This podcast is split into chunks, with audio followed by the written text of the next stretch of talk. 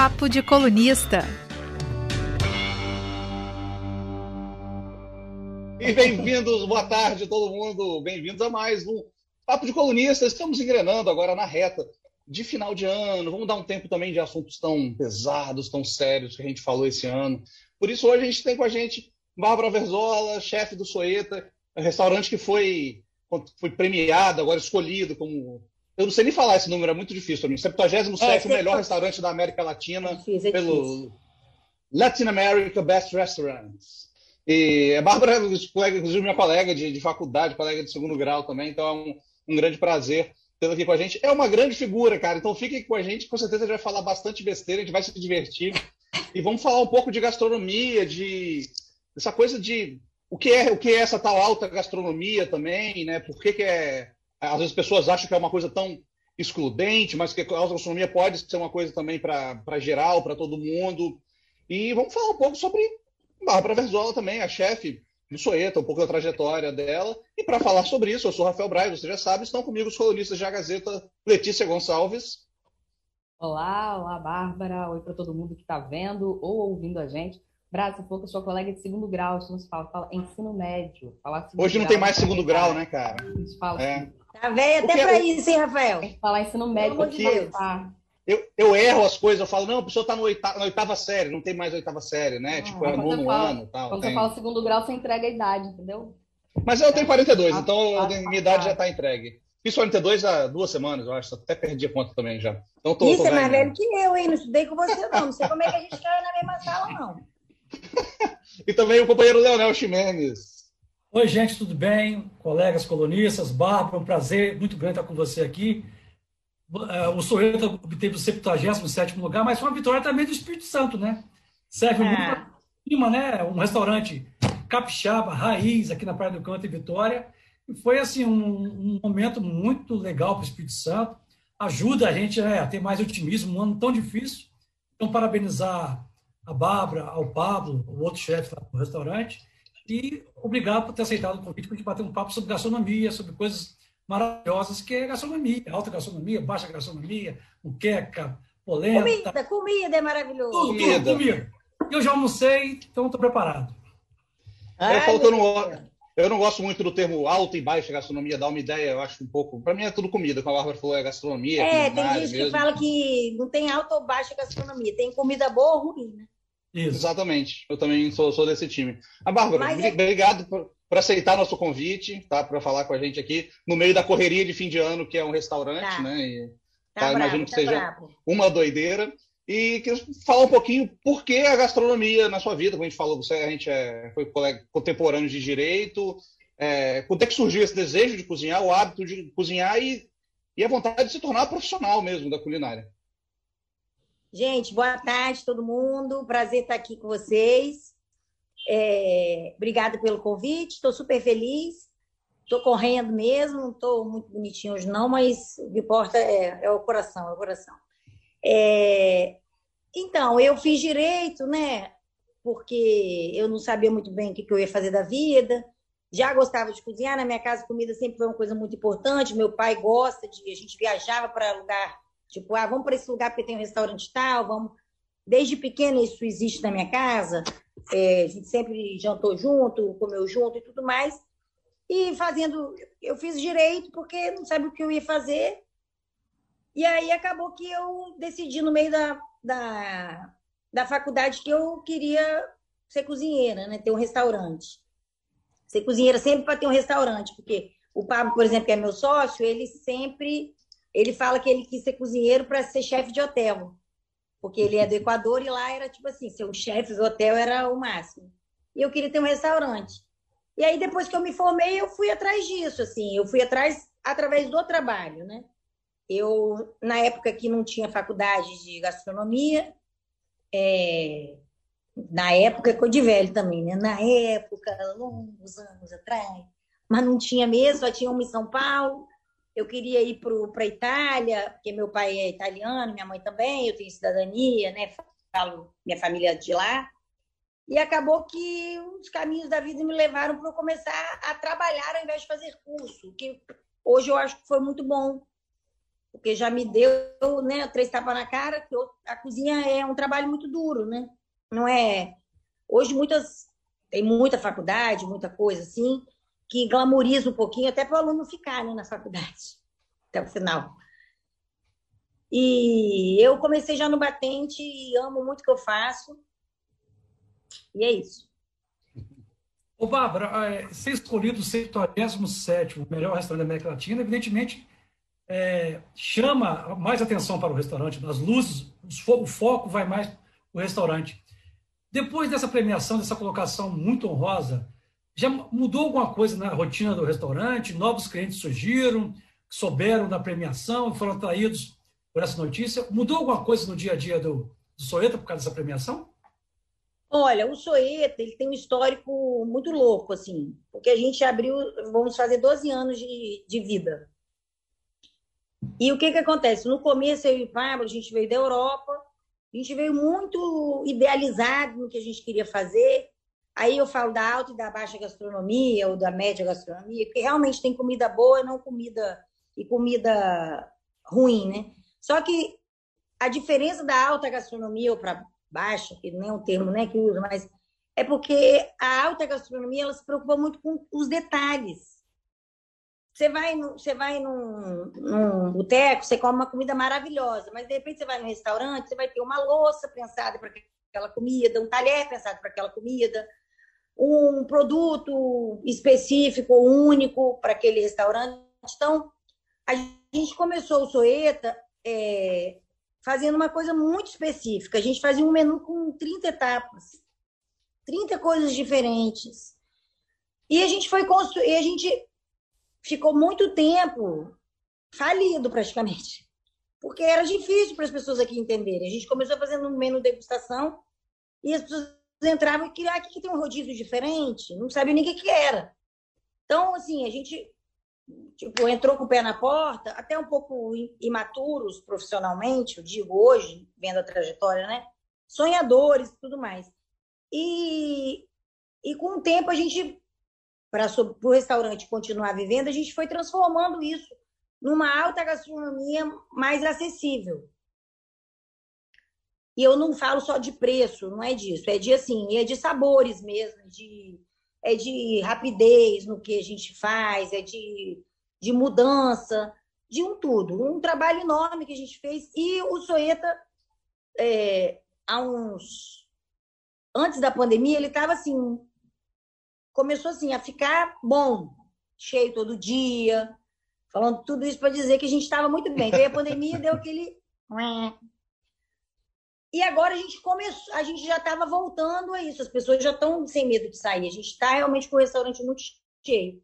E eu acho que o prêmio ele vem, ele vem realmente a coroar todo esse trabalho que a gente fez, as loucuras que a gente fez no começo do Soeta, né? é, no que a gente acreditava e, e vão embora. E, e hoje a gente tem, com o tempo também, a gente foi pensando o Soeta por a vitória, que a gente está aqui, né? Para vitória, para Capixaba, para o nosso público que está aqui dia a dia. A gente tem público, tem gente que vem aqui toda semana, duas vezes por semana. Então, assim, eu acho que aumenta a curiosidade. Na verdade, as pessoas lembram mais, mas a gente já estava nesse processo.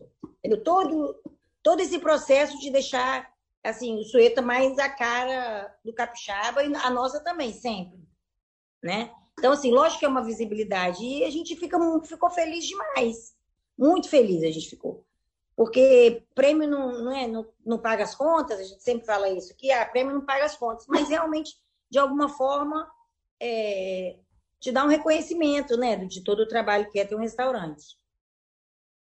E, Bárbara. Vocês viram que eu falo muito, né? Ah, continue. Pronto. É, é três perguntas e o resto eu falo. Ei. Ó, é, além dessa questão do prêmio, tem aí a popularização de programas tipo Masterchef, Mestres do Sabor. Porque dentro TV acaba, você vai trocando de canal assim e é, toda hora é um, é um outro programa de, de culinária.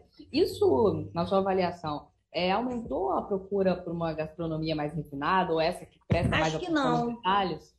Acho que não. Porque é isso que eu falo, assim, quando você tem. Hoje o Soeta é muito menos detalhista do que ele já foi. A gente fez essa mudança para sobreviver. É... E a gente é super feliz com as mudanças que a gente fez. E você imagina que a pessoa sentava, ela vinha 30 coisas diferentes, 30 pratos. Hoje o nosso menu mais longo tem oito. Entendeu? A gente, a gente. Que comercialmente o que a gente fazia não era viável, tanto que a gente quase fechou as portas. É, mas eu não acho, eu acho que assim, por um lado é bom, porque realmente as pessoas né, conhecem um pouco mais. É, se fala de comida o tempo inteiro, né? Na, na televisão. Todo vem a cabo, sempre tem algum programa de, de comida. Mas eu não acho que isso trouxe a pessoa para alta gastronomia, não. Eu acho que, que tem um público que gosta de experimentar coisas diferentes. É igual acho que é obra de arte. Às vezes você vai você vai num lugar, às vezes tem algum artista que é super famoso, cheio de dinheiro, que vende pra caramba, que é popular, mas o meio artístico não é não é não é reconhecido, entendeu? A comida também tem um monte de programa, às vezes a pessoa é super, ah, conhecido esse cara é maravilhoso, ah, mas às vezes ele não, não é tudo isso, mas porque está na televisão. Não acho que isso traz o cliente para o restaurante, entendeu? A não ser para o apresentador. Ah, uma, uma curiosidade aqui, Bárbara. Recentemente eu vi, por falar em programas de televisão, estava é, vendo aqui no Instagram um vídeo daquele rapaz, Gil do Vigor, do Big Brother, que ele foi no restaurante, não foi aqui no Espírito Santo, é, que ele ah, foi, ele, ele, ele, filmou que, né, pô, chega com um prato assim, quando destampa um negocinho desse tamanho assim, pô, é caro pra caramba um negócio desse tamanho. Além da, da alta gastronomia ter essa fama de ser cara, ou enfim, né, como se for, não necessariamente até esse termo é adequado, mas tem também essa fama de ser muito pouco, ser muito, como é que é não, isso? Não, é pouco, sabe por que é pouco? Porque imagina você comer, por exemplo, a gente fazia 30 coisas daquele tamanho.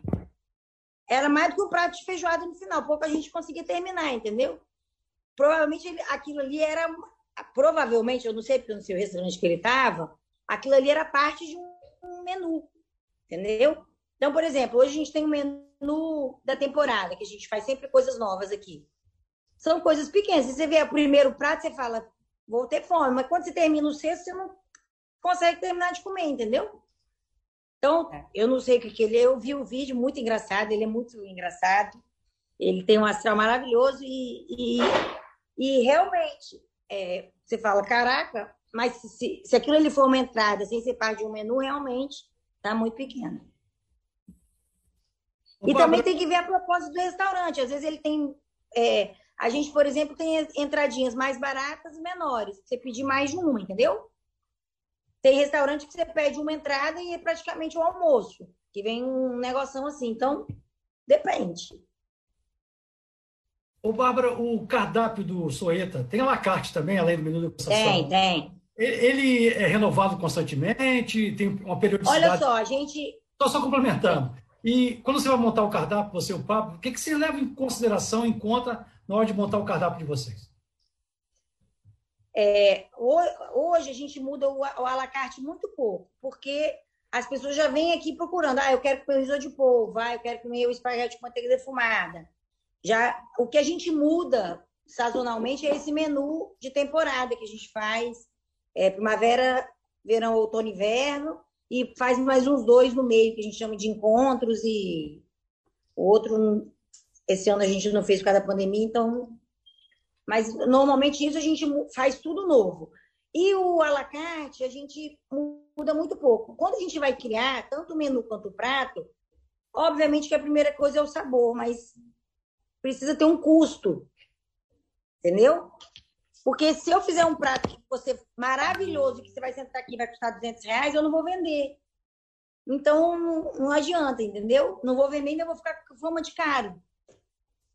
Porque, então, a gente leva em consideração o produto. Normalmente, a gente tem um bom produto. Ah, o que, que a gente faz com esse produto? Ah, a gente pode fazer isso, isso, isso, lá, lá, lá. Quanto fica esse prato? Do alacarte, né? Prato alacarte é muito mais difícil de fazer diferente do que prato de menu degustação. Porque para você terminar um pratão e achar delicioso do começo ao fim, num já no meio, tem que ser muito gostoso, entendeu? O pequenininho, às vezes você faz um negocinho que duas bocadas é maravilhoso, mas cinco já ia ficar meio enjoativo. E mais caro. É, eu lembro quando, quando o Paul McCartney veio aqui, ele foi, né, ao Soeto, até, até Nossa, entrevistei ele. No, dia.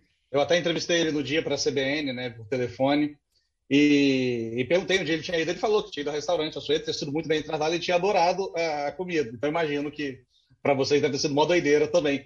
E, e, também eu sei que vocês fazem intercâmbios com vários chefes, assim, né? Tinha aquele, aquele tinha um projeto, né, de trazer gente, vocês iam também. Uhum. E vocês já são uma referência de, de, de, alta gastronomia no estado? Tipo, se pensar a gastronomia no estado, pensa diretamente no Soeto? Ah, você que tem que me dizer isso, né? Você Não, é vocês que fazem os, os programas aí. Mas com certeza, ah, você... somos sim. Somos. É, sim. Assim, é, eu penso trajetória que Oi? Eu penso no Soeto, quando se falar em Espírito Santo. Para mim, o Soeto é em primeiro lugar. Mas eu acho que sim, somos sim referência. somos, fazemos um trabalho muito legal hoje, é, talvez mais, mais menos detalhista, vamos dizer assim, e construímos essa história é, louca, assim, eu e Pablo. A gente era muito taradão mesmo. A gente mudava o cardápio la caixa a cada três semanas. A gente fazia menu isso, menu aquilo, e tudo diferente do cardápio. E tudo. A gente. Hoje a gente tá ficando velho também, a gente fala, meu Deus, como a gente tinha fôlego para fazer tudo que a gente já fez, entendeu? Hoje a gente é mais relax. Eu estou no roteiro aqui, estou esquecendo não, Letícia, está emenda aí. Está mutada. Eu estou é. mutada? Não, eu, Letícia. Eu estava mutada. Né? Clássico. É, e a tradição culinária aqui no Espírito Santo, na sua avaliação, Bárbara, é, tem espaço para uma culinária mais elaborada? Assim, a gente não está falando nem da questão dos preços, né? Como você já mencionou, isso aí depende muito da quantidade, do número de pratos, enfim, da ideia, do conceito da coisa. Mas, assim, por que, que uma muqueca em restaurantes mais tradicionais, digamos assim, de restaurante tradicional de muqueca, vamos botar, é, é, mais, é muito caro e, e não necessariamente uma questão da fartura. É, como, que, como que é isso? Não necessariamente na, no caso do soeto, de modo geral. Então, de modo geral é o seguinte, a pessoa, ela vai na peixaria, ela compra um peixe e ela faz a conta. Nossa, eu comprei um peixe por 100 reais e eu vou na, na no coisa e como uma muqueca por 200. Quando você vai num restaurante, você não está comendo só a muqueca. Você está pagando, tem uma pessoa te servindo, tem uma pessoa fazendo a muqueca para você, tem uma pessoa que levou o peixe para o cara, tem imposto, tem imposto em cima do funcionário, tem ar-condicionado, tem a taça de vinho, tem o prato, tem, tem tanta coisa que precifica um, um prato além das coisas estarem realmente muito caras, e o peixe, no caso, se você compra um quilo de peixe, ele fica 40, 400 gramas de filé, vamos dizer assim, que você come, a pessoa vai no restaurante, ela não paga só a comida. Ela tem um custo enorme, tem água, luz, telefone, tem marketing. Tem um monte de coisa que, tem que estar embutido nesse preço. E no, no final das contas, tem que sobrar um dinheirinho, porque é uma empresa, tem que dar lucro. Então, assim, a conta simples de, nossa, eu comprei um quilo de filé mignon por 70 reais, fui lá e o prato está 100 com dois pedacinhos de filé. Ela não bate realmente, porque você não está pagando os dois, o, o, as 250 gramas de filé mignon. Você está pagando um todo, que é a empresa restaurante, é, é essa prestação de serviço. Eu pego o produto, eu transformo ele numa coisa gostosa para você comer. Você só vai bonito, senta e come e, e, e sai feliz, entendeu? Por isso que restaurante, e hoje em dia, então, que as coisas nessa pandemia deram um salto, assim, assustador, assustador. Tá pra gente assustador mesmo. Tá difícil fazer menu para dar no preço que a gente quer para ficar acessível. Porque tá tudo muito caro. Muito, muito, muito, muito. Desde da luz até, até, até o sal aumentou, assim, tudo. Então, a construção de um preço, ela é em cima de tudo isso, entendeu? Então, por isso que essa percepção, pô, vou comer muqueca, faço um em casa, eu gasto 100, no restaurante 300, tudo isso. Mas é porque tem muita coisa por trás. Ela tá falando de pandemia também, Bárbara. Vocês deram uma, uma reinventada, né? Vocês botaram os deliveries, uma época não botaram? Né? Ah, doideirada aqui. A pandemia foi uma doideirada que, assim, a gente também aprendeu com todos esses cinco anos de quebrando a cabeça, a gente não espera o mundo acabar, não. A gente vai acabando junto. Então, assim, fechou num dia, no outro, vamos o que a gente vai fazer, vamos entregar. Porque a gente tem uma entrega de Natal, merchan aí para vocês, que a gente faz ceia de Natal para entregar. Então, a gente já tem um know-how de entregar comida, né? A gente faz fazer só no final do ano e, e na Páscoa também, torta capixaba. E aí falei, cara, o que, que a gente vai fazer? Todo mundo em casa, eu, Pablo e Marli aqui. Falei, Marli, você pega o pedido, porque a gente tem um público, um, um, uma clientela também muito. Tem, né, as pessoas novas vindo, mas tem uma galerinha que é do nosso time. Aí Marli no WhatsApp, o Pablo era o motoboy, ele entregar. Ah, o próprio Pablo cozinha. entregando as coisas? Pablo era cozinha. Pablo entrega. É, Pablo hoje chega um cliente ele brinca, ele fala. O Eugênio Neto, 77, apartamento 302. Porque ele, quando sabe o nome do cliente, quando é, ele sabe o endereço. E a gente fez isso e deu certo. No primeiro ano, a gente não ficou no prejuízo, assim, pagou nossas contas. Lógico, o governo ajudou com salário e tudo mais. A gente complementou o salário das pessoas aqui também. No, na segunda, no segundo fechamento foi mais complicado, porque eu acho que estava todo mundo também cansado de delivery, de fechar, de tudo. Mas graças a Deus foi menos tempo. Então, deu para correr atrás do prejuízo. Ô, Bárbara, é, manter um restaurante de cozinha contemporânea de alto nível Vitória é uma coisa muito complicada, dadas as é. características daqui. E eu queria saber também, para complementar, qual é o perfil do frequentador do, do Soeto? Você falou rapidamente, gente, nossa, aí, qual é o perfil desse frequentador do Soeto? Se é que, se possível, ah, só, um perfil. Só antes da, da Bárbara responder, eu queria fazer um complemento à pergunta do Leonel, ele falou do perfil né, das pessoas. Eu reparo que muito em Vitória, Grande Vitória, assim, abrir um negócio, seja um restaurante, um bar, aí todo mundo vai. Todo mundo vai, mas assim, logo aí, que abrir Acho que é no mundo todo. Uhum. Aí depois depois aquilo já, já vai refriando. Só complementando aí, porque se isso, né, já, com o Sueto, obviamente, não aconteceu, porque tá aí até agora, não é só. Né, aconteceu, aconteceu com o Sueto também. É? Aconteceu então conta aí pra gente, complementando as perguntas do Leonel e comenta isso aí também. É...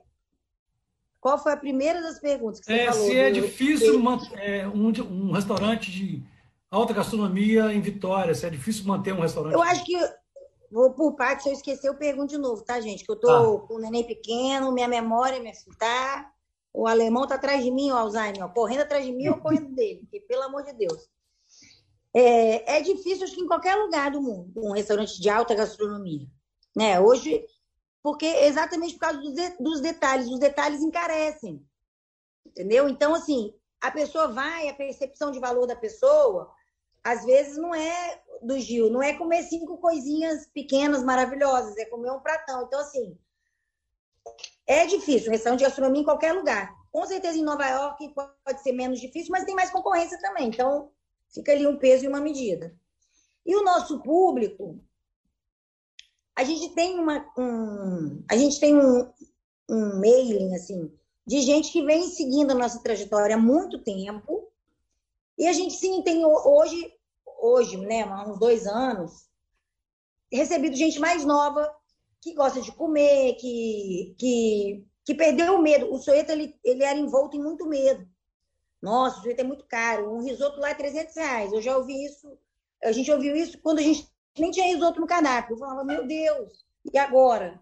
Como mudar essa percepção de valor? E com o tempo a gente foi conseguindo. Então, acho que as pessoas perderam medo de vir ao Soeta que um restaurante de alta gastronomia com mais detalhe, que a gente foi matando esses detalhes sem perder a qualidade no atendimento e na comida.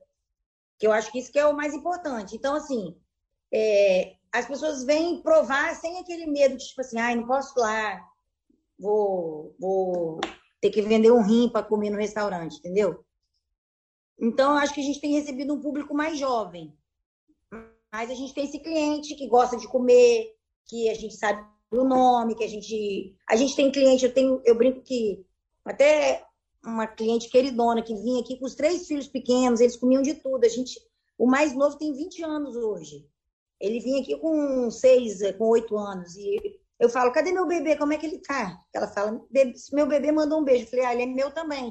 Porque ele vem aqui, eles vinham de roupa de, de escola jantar.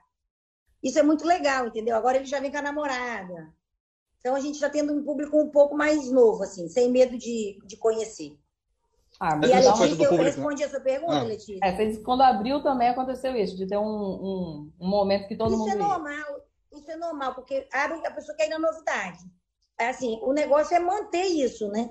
A gente abriu, teve um boom, só que a gente fazia uma coisa muito diferente para o capixaba, que era um menu de degustação de 20 etapas.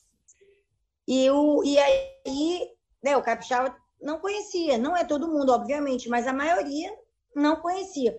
E a gente usava muito nos pratos, mesmo. Assim, eu tenho eu e o Pablo, a gente tem uma piadinha interna que tinha uma vez a gente viu uma, um TripAdvisor, uma pessoa falando, nossa, eu fui no restaurante, odiei.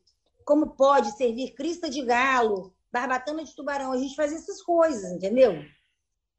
Que eram incríveis. Mas é, era a sua cara. Letícia já fez assim, ó.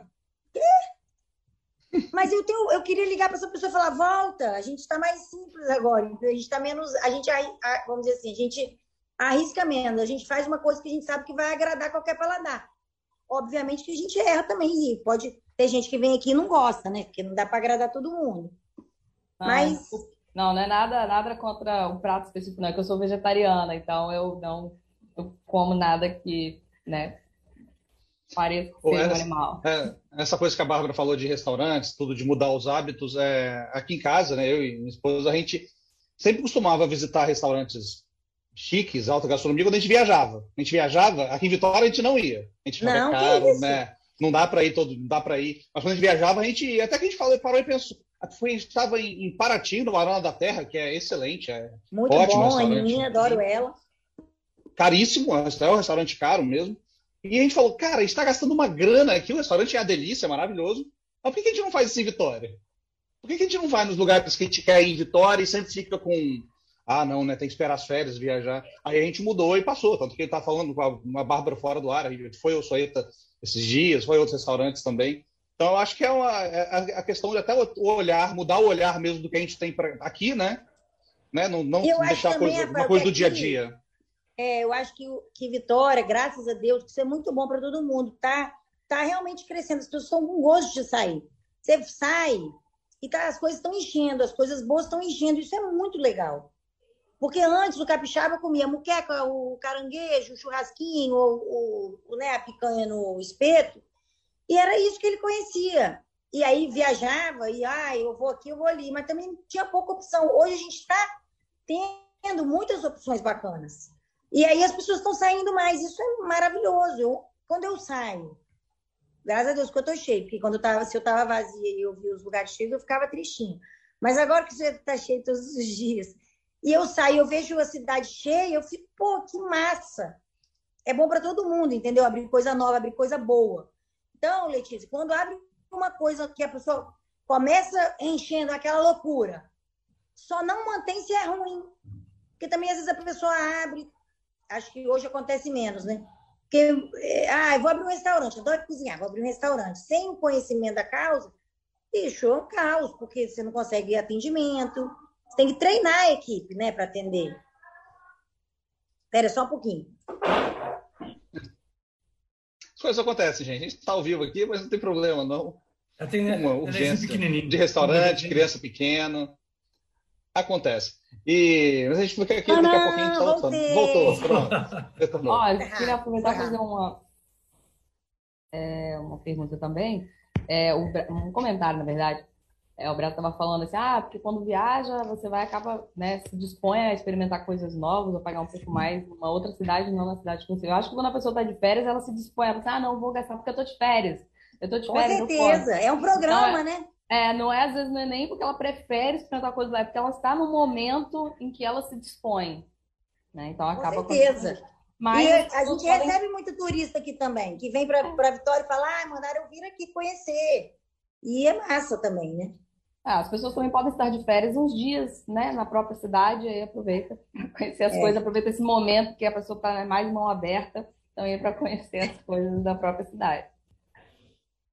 Ô, Bárbara, falando em percepção das pessoas, da imagem que as pessoas têm em relação ao Soeta, Eu me lembro que alguns anos atrás, tem um tempinho já, o Soeta fez um evento, até um jantar, é, mostrando exatamente isso, que ia mudar um pouco a filosofia do Soeta, para torná-lo é, mais acessível, com a imagem diferente para o consumidor, né, para o cliente, que um restaurante que seria acessível, né, e não seria esse, esse monstro, esse bicho-papão que as pessoas sempre pensaram em relação ao preço, ao custo de Soeta. Vocês, de certa forma, conseguiram isso? Você acha que o Soeta hoje, 12 anos praticamente depois da fundação, ele tem uma imagem um pouco mais entre aspas, popular em relação ao começo da operação do restaurante? Com certeza. Prova disso é que a gente está cheio todo dia. Assim, com certeza. E antes desse prêmio a gente já estava. Então, assim, com certeza a gente conseguiu, porque a gente abriu com uma coisa também muito desconhecida. Então, desconhecido, você não vai falar, ah, eu não vou porque eu não conheço. Ah, não vou, ah, lá é muito caro, lá é muito. Era, é tão diferente que você já, já quer botar um empecilho, muita gente. Ah, lá eu não vou, não. É um pouquinho assim e é muito, muito caro. Então, tipo assim, a gente com certeza conseguiu mudar isso. Nossa proposta hoje é completamente diferente do que há cinco, seis anos atrás, completamente. Que é maravilhosa também, tem maior orgulho do que a gente faz hoje, a gente faz tudo com o maior amor. E, mas a gente foi realmente modificando nesses detalhes, nessas coisas. Imagina que para um casal que ia comer 30 etapas, quantas vezes o garçom ia na mesa dele? 120 vezes. Eu precisava de um garçom para cada duas mesas. Tudo isso é custo, entendeu? Que o cliente não vê, não percebe, mas que para o restaurante fica inviável. Então, a gente foi é, transformando o Soeta também num negócio, que é o que é um restaurante. Mas sem ter, deixar de ter o prazer de fazer as coisas que a gente gosta, que é criar prato, fazer menu, e ver as pessoas saindo daqui felizes. Até falando dessa criação também de prato, tudo, vocês é, vocês conheceram trabalhando mesmo, né? Você e uhum. o Fábio conheceram, foi na, na Espanha que vocês conheceram? Foi na Espanha, né? O Bully, foi. E, e, e, imagino que vocês na época vocês deviam estar cheio de ideias fervilhando e tal. E aqui hoje vocês ainda conseguem ter contato com o que está rolando na gastronomia mundial? Vocês conseguem estudar para pensar pratos diferentes, menus diferentes? Aí vocês ainda têm com contato certeza. com o que está bombando aí? A gente tem que fa fazer isso. O Pablo é mais taradão nisso que eu, ele me passa o que tá. que ele futuca. Dá, olha isso, ele me manda. Eu... Mas com certeza, porque a gente, a gente, até por um exercício e pelo prazer da profissão, a gente a cada dois meses faz um menu completamente diferente, né? E tudo tem que estar muito gostoso. Eu gosto quando, assim, toda vez que a gente lança um menu, e a gente já tem aquele público que vem todos, fala assim, nossa, esse é o melhor menu que vocês já fizeram. Aí vem no próximo, nossa, esse é o me melhor menu que vocês já fizeram. Eu acho isso maravilhoso, quer dizer, a gente está atingindo nossa, nosso objetivo, né? Que é criar, a gente tem aqueles, aquelas, hoje a gente cria não só em cima do que a gente ai, vai, vamos fazer uma coisa maravilhosa, é em cima de custo, de produto. Então, eu e Pablo, a gente já está Está no meio do furacão do final do ano, mais ceia de Natal, mais menu de verão, porque em janeiro começa o menu de verão e a gente tem que organizar tudo. Entendeu? Então, e o que, que é que tá bom, e o que está bombando hoje na gastronomia mundial? Que vocês vão levar para o restaurante? Ah, a gente não traz, né? Porque, mas assim, a gente vê, e é isso que eu falei, a gente criou um estilo nosso aqui, do menu que a gente faz, que a gente sabe que vem, que vende, que funciona, que o cliente sai feliz, né? Então, assim, mas os restaurantes, é, o Noma tá bombando, na Espanha o Desfrutar, que eram dos, é, são dos ex-chefes do El Bulli, que são, inclusive, pessoas maravilhosas. Esses, sim, são restaurantes de alta gastronomia que fazem coisas para você comer e pensar. O Mugaritz, que é um restaurante de muito tempo, mas que não deixa de estar sempre no topo. Então, assim, as coisas vão... A gente, a gente vai vendo e a gente conhece muita gente desse meio, até por ter trabalhado fora muito tempo, eu e ele, e feito, né, a gente, a gente é gente boa, faz amizade, então a gente tem muito amigo. Então a gente vai. Agora a gente ficou dois anos sem viajar, sem fazer nada, né, por causa da pandemia. Então, espero que ano que vem tenha mais congresso, mais. Por falar aí de experiências em outros países, a gente tem, não tão longe na Europa, tem exemplo aqui do Peru, que conseguiu se firmar aí com uma referência em gastronomia, chefes, restaurantes, a própria culinária em si. Por que, que o Peru, que é um país tão menor geograficamente falando, né? Que o Brasil também muito conturbado politicamente, tanto ou pior que o Brasil. É, o que, que você vê de, de diferencial? Por que o Peru conseguiu essa, esse destaque e o Brasil nem tanto? O Peru tem duas coisas: apoio do governo para isso é, e uma pessoa, assim, um grupo de chefes que se uniu e um deles com muito poder político para conseguir fazer isso. Porque para fazer isso, você precisa de quê? De turismo, você precisa de você precisa de apoio do Estado, do governo, você precisa disso para poder chamar as pessoas para vir.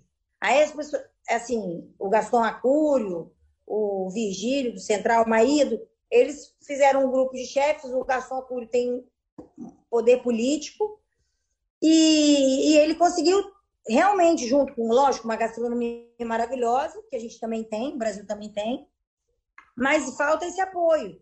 Você vê, quando a gente abriu o restaurante, a gente teve uma época que a gente trazia um jornalista, nesse Soeta Recebe que a gente faz, trazia um jornalista e tal, e a gente nunca conseguiu uma van para buscar no aeroporto. Então, assim, precisa de apoio, porque tudo isso né, faz parte de uma estratégia mesmo para transformar o país num, num, numa coisa é, turística, né? Vitória, por exemplo, não tem esse veio turístico porque porque não sei, porque assim, a gente tem praias maravilhosas, montanhas, a gente tem tudo. Comida boa, é, é um estado espetacular que não, as pessoas não vêm visitar, elas passam por Vitória para a Bahia. Não tem isso. Uhum. Vamos entrar agora um pouquinho falando sobre você, algumas preferências pessoais. Por exemplo, qual a comida que você detesta e, e a que mais gosta? Você mais eu não detesta detesto comida nenhuma, acredite se quiser, meu filho, eu mando tudo para dentro. Eu vou do, eu vou do, eu amo tudo. Eu vou do podrão ao, eu como tudo. Eu amo comer e eu como de tudo. Eu não tem tempo ruim comigo, assim, nada. E a que eu mais gosto, ai, ai meu Deus, tanta coisa que eu gosto de comer. Mas eu poderia dizer que é assim, um molho de tomate. Se fosse para fazer uma última refeição na minha vida, eu ia pedir um espaguete com molho de tomate da minha mãe. Ela faz pro Sueta até hoje. Ela que faz molho? o molho. Ela, ela faz molho até hoje? com ela 20 anos. É. A gente sabe fazer, mas já virou quase uma tradiçãozinha. Manda o tomate para lá, ela cozinha. É bom demais. Você gosta de jaca? Jaca também você gosta? Eu amo jaca, porque você não gosta, não? Ah, agora, agora o Leonel vai testar. Você sabe que eu não gosto de polenta, né? Ela falou, gosta de... O capixaba não gosta de polenta. Você gosta de giló? Amo. Aí, tá vendo? O Leonel vai ficar testando. O Leonel vai ficar testando tudo agora. Impressionante. Não, vocês vão ficar testando. Eu tô pensando aqui uma coisa que eu não gosto, mas não tem, não. Ah, esses dias eu comi, comi chips de giló também. Fiquei meio assim, tipo, como giló desde que eu era criança. Não sei nem se eu gosto não. Eu comi e gostei. Delícia. É. Ô, ô, ô, Bárbara, a combinação mais simples que o brasileiro tem, arroz, feijão e ovo, te agrada? Uh, como não? Amo. Arroz, feijão e ovo, delícia. Eu não como muito arroz e feijão, porque eu gosto muito de comer. E eu vivo em dieta, assim, né? Educação alimentar. Então, assim, eu, hoje eu, arroz e feijão eu, eu, eu substituir por legumes com carboidrato, assim. Mas não é por não gostar, mas, mas assim, se eu tiver que escolher, minha família é italiana, meu pai, minha mãe, então assim, na minha casa tem muita massa. Se eu tiver que escolher entre um prato de arroz e feijão e um de macarrão, eu vou escolher o macarrão. Mas eu amo arroz e feijão, entendeu? Tá certo. E, Bárbara, agora voltando a falar da experiência aí no restaurante, no mercado e tal, é, vocês fazem pratos fora do cardápio, por exemplo, muda bastante o cardápio, né? Mas a pessoa chega e fala, ah, eu quero, que tem gente que chega assim, ah, eu quero esse aqui, mas sem isso aqui, juntando com aquilo lá, e vocês têm um outro negócio. É, acontece muito disso, ou já aconteceu Olha só, fazer um pedido muito, muito inusitado? Assim, a gente quer que o cliente saia feliz. O que a gente pode, tipo assim, se a pessoa vier aqui e falar, ah, eu quero um risoto de abacaxi, eu não tenho nem abacaxi aqui, entendeu? Não vou conseguir ajudar, mas assim, a gente tenta, a gente tem um cardápio, nosso cardápio hoje alacate é pequeno também, é, e a, a, gente não tem massa com carne, como eu disse, minha família é italiana, isso para lá é uma heresia, a gente é, risoto com carne, mas tem gente que fala, ah, eu queria uma massa com risoto, a gente faz, entendeu? A gente quer que o cliente saia feliz, quando a gente consegue, a gente tenta mas já aconteceu aqui, a gente, ah, eu queria comer nhoque bicolore. Eu falo, ó, vai no. Tem o espaguete companhia, tem o Juarez, tem outros italianos. A gente não tem aqui, não tem como eu fazer um nhoque na hora do serviço, entendeu? Mas quando a gente consegue, a gente quer agradar o cliente na, do jeito que a gente consegue. Ah, e aproveitando agora falando de agradar o cliente, aqui no Espírito Santo tem até uma ah, vou dizer, fazer um meme anterior aos memes, que é o PAC, o Padrão de Atendimento Capixaba, que as pessoas reclamam muito, de forma geral, que atendimento nos estabelecimentos do Espírito Santo não é legal, que as pessoas não atendem muito bem. E você anteriormente aqui na nossa conversa até mencionou que quando a pessoa quer abrir um negócio, né, tem também que treinar o pessoal. É, como que você vê essa questão do atendimento aqui no estado e como fazer para que não saia com fama de PAC? Olha, eu acho até que o senhor tem esse diferencial mesmo do serviço. A gente tem um atendimento muito bom, modéstia à parte. Mas eu concordo, eu acho que a gente tem muito restaurante que abre pensando no, na estrutura maravilhosa, nas luzes, nos pratos, sei o que, não, e esquece do mais importante. Se você vai num restaurante e come, e come medianamente bem e é super bem atendido, você volta. Se você come, ah, não estava bom hoje, você é super bem atendido, você volta. Se você vai no restaurante e come super bem, você é mal atendido, você não volta. Então, assim, realmente tem muito lugar sem treinamento de, de, de atendimento mesmo ao cliente, né? Tem uma lógica. Você não taca 10 pessoas, ele atende, todo mundo atende todo mundo. Para um atendimento ser bem feito, você tem que ter prazo, você tem que ter uma pessoa faz isso, outra aquilo, né? Como tudo. Então, eu acho sim, tem muito lugar aqui em Vitória ainda que tem atendimento ruim. Mas, como eu disse, eu também acho que as coisas estão abrindo, então a concorrência vai ficando mais, mais é maior, né? E as pessoas vão começando a se preocupar com isso também. Então, eu vejo hoje que muitas casas estão abrindo já com coisa, ou melhorando, né? E se dispondo a. É, tendo essa preocupação, que é muito importante. Barro, para a gente terminar aqui agora também, liberar você para os afazeres do, do restaurante, dos afazeres. Agora, meu, meu próximo da... afazer é da mamá. Afazeres maternos também, então. Materno, é... materno. Como você é veio de uma família italiana e também está aqui, é, no Espírito Santo, é daqui, é a polêmica, muqueca ou polenta? Você prefere um dos dois? Prefere junta tudo e mete para dentro? Não, juntar tudo não pode, não pode. Gravíssimo, gravíssimo.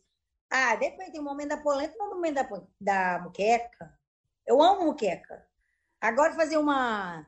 puxar o saco do meu amigo Juarez, que a melhor muqueca do estado é a dele, tá? Ele não, ainda não tem um restaurante no restaurante dele, não, mas um dia ele vai abrir restaurante de muqueca. Ele faz uma muqueca, todo mundo que vem aqui de fora, eu e Pablo, ei, Juarez, tá fazendo o quê?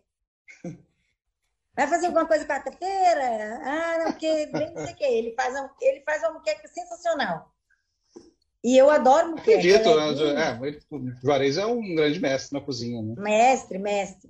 Amo. Tive aula de culinária com ele também, assim como você, mas não é, aprendi eu muito. Também, não. Eu também, eu também. Creme eu sou... de milho, mousse de chocolate. Não, eu sou bem básico, eu sei cozinhar, mas sou, mantenho no, na simplicidade. Mas, gente, muito obrigado. Deixa eu, é... Braz, só, Braz, claro, só manda bala. Rapidinho, rápido. Claro. É, polenta ou muqueca, você prefere cerveja ou vinho, Bárbara? Cerveja. É mesmo, né? Mesmíssimo. Cervejeira. Sou cervejeira, eu amo Campari. E, e, vinho eu consigo beber pouco. Eu bebo, assim, para jantar e tal, porque me dá dor de cabeça no dia seguinte. Então, eu fui abandonando um pouquinho ele, né? A idade foi chegando junto, vinho, tudo misturou. Aí já era. Então é isso, gente. Muito obrigado a todo mundo que nos acompanhou. Como eu falei, esse vídeo, esse, na verdade, hoje eu não falei ainda. Esse vídeo vai ficar disponível no YouTube, no Facebook de A Gazeta. Essa conversa, todo esse papo vai virar um podcast também que você pode conferir na sua plataforma de, de áudio, de streaming favorita, Spotify, Deezer, onde você quiser. Queria agradecer a Bárbara pela disponibilidade de parar a correria um pouquinho para conversar com a gente, trocar uma ideia rapidinho, bater um papo legal. divertido sobre culinária, sobre restaurante, sobre a carreira dela. Agradecer aos colegas colunistas, Letícia e Leonel também. E, Bárbara, se você quiser deixar uma palavrinha aí, o espaço é seu. Queria agradecer também, foi uma delícia conversar com vocês. Podem me chamar quando vocês quiserem. Eu, eu fiquei muito honrada com o convite, estou muito feliz com esse prêmio, estou muito feliz com o reconhecimento do Soeta ao longo desses anos. A gente faz aqui um trabalho muito sério, com muito amor, muita dedicação de todo mundo que está aqui. A gente tem uma equipe muito linda que está com a gente há muitos anos, desde que a gente abriu. E obrigada pelo espaço, um abraço enorme e feliz ano novo! Todo mundo, feliz festas para todo mundo. Tchau, pessoal. Valeu, Bárbara. Obrigadão. Tchau, tchau, tchau. Obrigado, querida. Valeu. Obrigadão. Na próxima semana tem mais Papo de Colunista em agazeta.com.br e nas principais plataformas digitais. Trabalhos técnicos Farley Silva. Sonoplastia Leandro Mouro. Edição Amanda Monteiro. Direção-geral Elaine Silva.